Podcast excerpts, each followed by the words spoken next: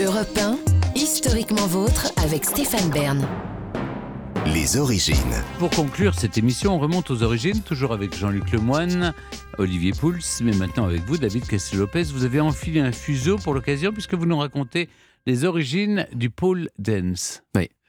Le pole dance, vous le savez, ça consiste à danser de façon aérienne et acrobatique autour d'un poteau en métal qui ressemble à la perche des pompiers dont je vous ai parlé Mm. il y a quelques jours. La barre permet d'avoir la tête en bas, de se mettre horizontalement et plus généralement de tenir pendant plusieurs secondes des poses qui normalement nécessitent Mm. de sauter dans les airs.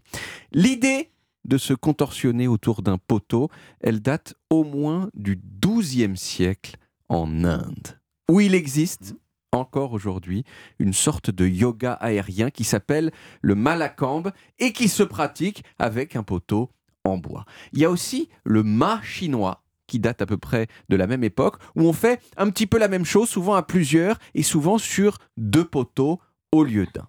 Mais bien sûr, dans la mémoire des gens, le pole dance, c'est pas ça.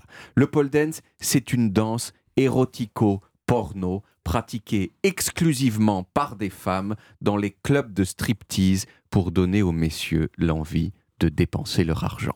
Et cette danse érotique-là, elle vient pas d'Inde ni de Chine, mais probablement d'Amérique du Nord. L'Amérique où, au début du XXe siècle, dans les cirques, certaines danseuses utilisaient des poteaux pour s'aider à prendre des poses suggestives.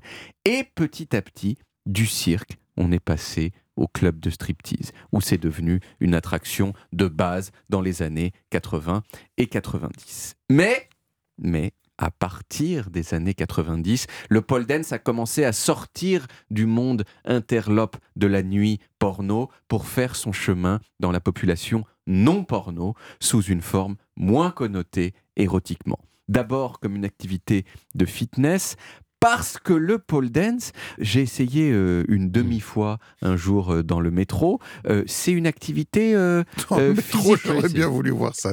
J'aurais bien voulu vous voir tenter de prendre des Non, dans c'est le vrai que métro, c'est- mais pas aux heures de pointe. pas, pas aux heures de pointe, sinon c'est mal pris. Mais non, vous savez, il y a des fois le métro, les derniers métros, Oui, il y a ils sont plus- il y a- vides. ils sont Oui. un peu vides. Et puis là, on peut, on a, on a la place, quoi. On a la place. Non, mais pour faire ça, il faut être, il faut être euh, sclum, il faut être fit, il faut être souple. C'est pas facile du tout.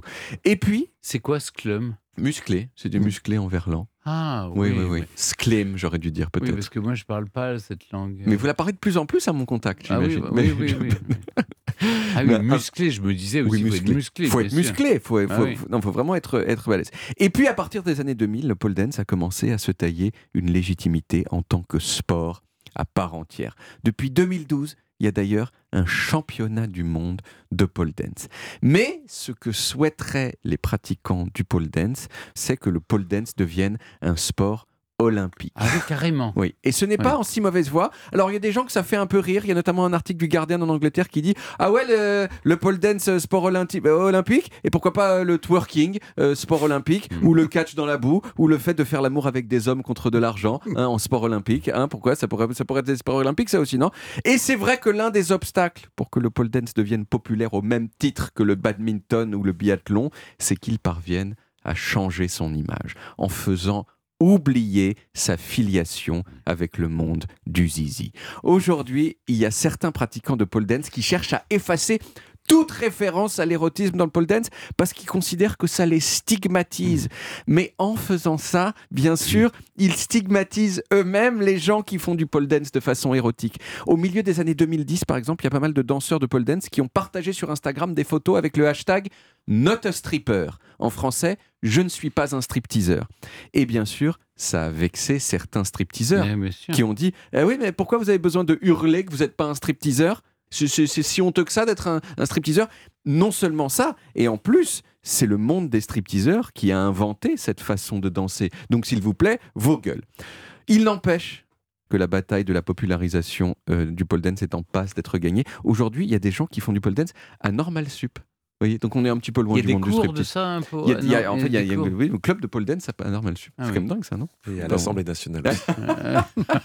Au Sénat. Au Sénat. Au Avec Sénat. Larcher. Avec Charles, c'est vraiment la dernière truc. Quoi. Ah ben, euh, Envoyez-moi des photos, partagez, partagez. Vous n'êtes pas prêt. Vous n'êtes sur l'Instagram d'Europe 1. Je, je rêve de voir ça. Euh, merci beaucoup David. On retrouve les origines en podcast sur toutes les applis audio et en vidéo sur YouTube Dailymotion et sur le site europe1.fr. Vous pouvez également retrouver toutes nos émissions.